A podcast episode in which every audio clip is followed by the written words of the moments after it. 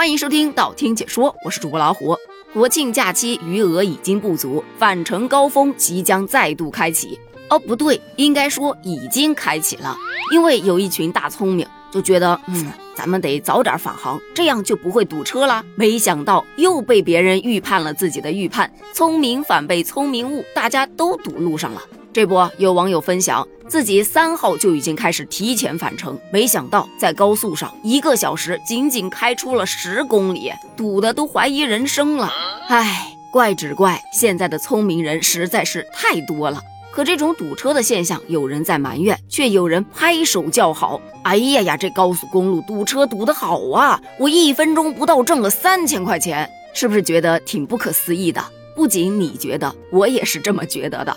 这件事儿来源于一位美妆博主在某社交平台发布的视频。从视频的内容来看，他应该是在湖南省的某条高速公路上遭遇了堵车，然后他用手机拍摄了部分车辆占用应急车道行驶的行为，并称只要你拍下来了，举报就能拿到奖金，举报一起违规驾驶的就能奖励三百块钱。他一分钟之内拍了十辆车，就相当于赚了三千块喽。那对于现在一心只想搞钱的当代年轻人来说，这是一个绝好的兼职机会呀。于是他这视频一发出来，就引发了二十多万人点赞，八千多个人评论。很多网友就问：哎，请问在哪儿举报能获得奖励呀？这抬抬手有手机就能赚钱，还合法？快快快，全国推广啊！一个假期能赚不少钱呢。刷到这儿，手机短视频不香了，游戏都不想玩了，赶紧报地址，我要去赚钱。可事实真的如此吗？这个钱真有这么好赚吗？有湖南省高速公路的交通警察局值班人员就回应称，这个情况啊无法核实，我们都不知道他发的是哪个平台。这个三百块钱每起，并不是我们给出的奖励呀。另一位高速公路的警官也表示，按照相关规定来说，占用应急车道行驶的处罚标准是罚两百块钱，记六分。如果举报一起要奖励三百块钱，岂不是罚款还不够举报奖励的？所以这个视频应该是炒作。但我细细研究了一下，发现这个博主啊 有点意思，他真话假话掺着说，这才引得很多人分不清真假。首先，随手拍举报确实是有奖励的，所以这一个赚钱方式没问题。但是举报奖励并没有他所说的三百元那么多。那是早在今年的五一期间，湖南省高速公路的公众号就曾经发布了随手拍的一种举报方式。只要你在微信公众号违法举报菜单进行实名认证后，就可以进行随手拍举报，上传交通违法的图片或者是你拍到的视频，就能拿到奖励。但这个奖励是三十块钱一起，并不是三百块钱一起。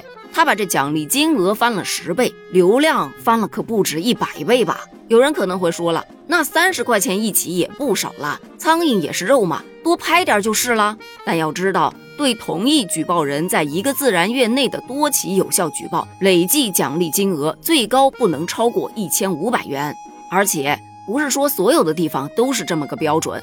你比方说四川高速。他举报占用应急车道就只有五块钱的奖励，每一个自然月累计奖励金额不超过一百元。所以说，要是想要靠着举报奖励来致富啊，呵呵还是打消这种想法吧。而对于该主播发视频的这种行为，很多人有一些不同的看法。有人说啊，这博主流量有了，热度有了，下一步是不是该开启直播带货了呢？他这种行为，万一引发大众的模仿，是否会加重交通拥堵和安全隐患呢？同时还会加重交通警察的工作负担。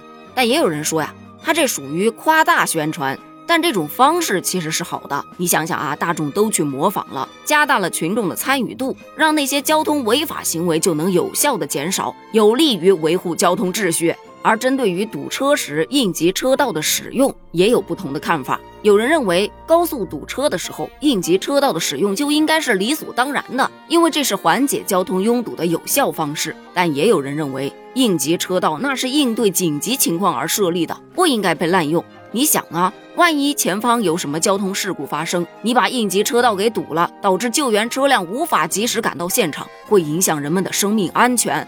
反正我个人的观点是，遵守交通规则肯定是每个公民的责任，滥用应急车道也确实会容易导致严重的后果。群众参与举报是个好事儿，但是咱不能造谣啊！别让大众为了举报而去参与举报。对于这个话题，你有怎样的看法呢？欢迎在评论区发表你的观点哦！评论区见，拜拜。